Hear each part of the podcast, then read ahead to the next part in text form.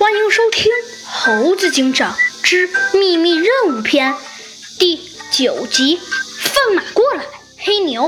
火神山的主人二老人带着三人进了皇宫。老人呐，先鞠了一躬，尊敬地对皇宫里面的人说道：“大王，我把人给您带来了。”嗯，很好，你先退下吧。说话的呀，是坐在宝座上的一头牛。呃，是。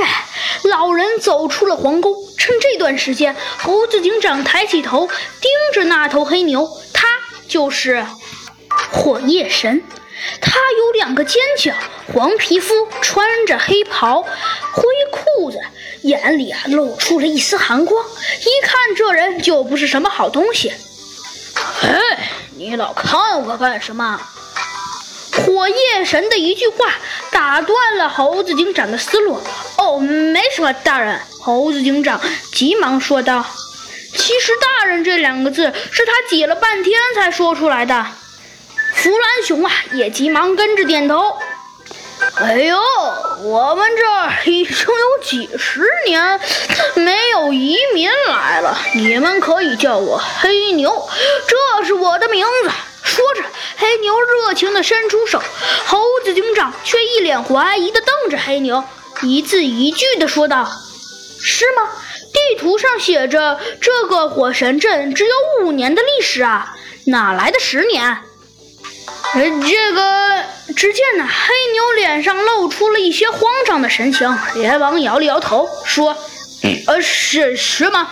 那应该是我记记错了。”然后又说了一句：“虽然我是镇长，也是国王。”哦，猴子警长说：“那我就放心了。”听到这句话，黑牛总算松了一口气，说。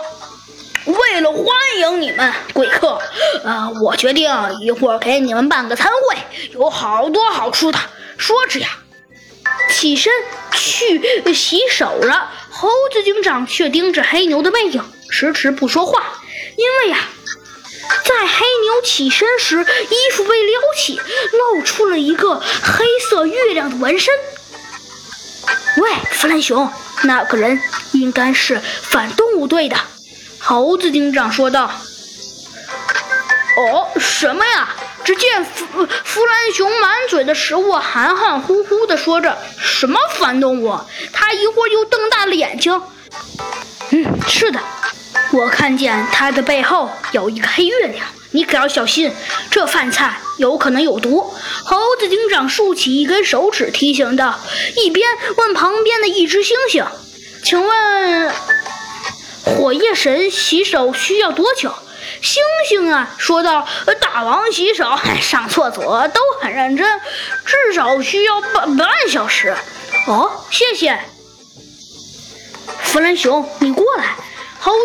向弗兰熊招了招手，弗兰熊走了过去，问道：“干干嘛？”猴子警长说：“半个小时，我们可以找出那个叫火塘的池塘。”解开密码，我们可以把黑牛推进火塘，冲走他的火气，就没有能力做罪了。弗兰熊听后得意的一笑，说：“，这个办法不错。嗯，嘿嘿，不过本天才也想到了。”猴子警长被他的孩子气无奈的捂住了额头。好了，快走。哦。猴子警长他们找了十分钟，终于在一个房间的中央找到了它。果然，上面挂着一把密码锁。猴子警长拿着锁，扶了扶下巴。猴子警长瞧了眼，读出所设置的题目：这个密码是五位数。个位数是最大的个位数，百位数是最小的合数，万位数是最小的质数，其他的都是零。求这个密码是多少？猴子警长掏出了一张草稿纸，写上五位数，说个位是最大的个位数，是九。